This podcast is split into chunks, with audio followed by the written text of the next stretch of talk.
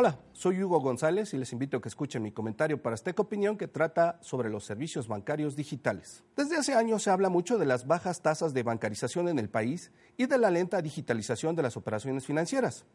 Se han hecho muchos esfuerzos para lograrlo e incluso los distintos niveles de gobierno han contribuido al comenzar a utilizar tarjetas de débito para dispensar las ayudas económicas a los grupos más vulnerables y de los programas sociales.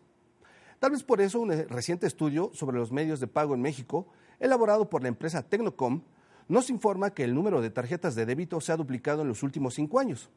Sin embargo, de nada sirven los esfuerzos para bancarizar y digitalizar las operaciones financieras si la mayoría de los usuarios mexicanos acuden a los cajeros automáticos para retirar todo el dinero depositado en sus cuentas, que solo sirven para captar recursos, pero no para hacer transacciones.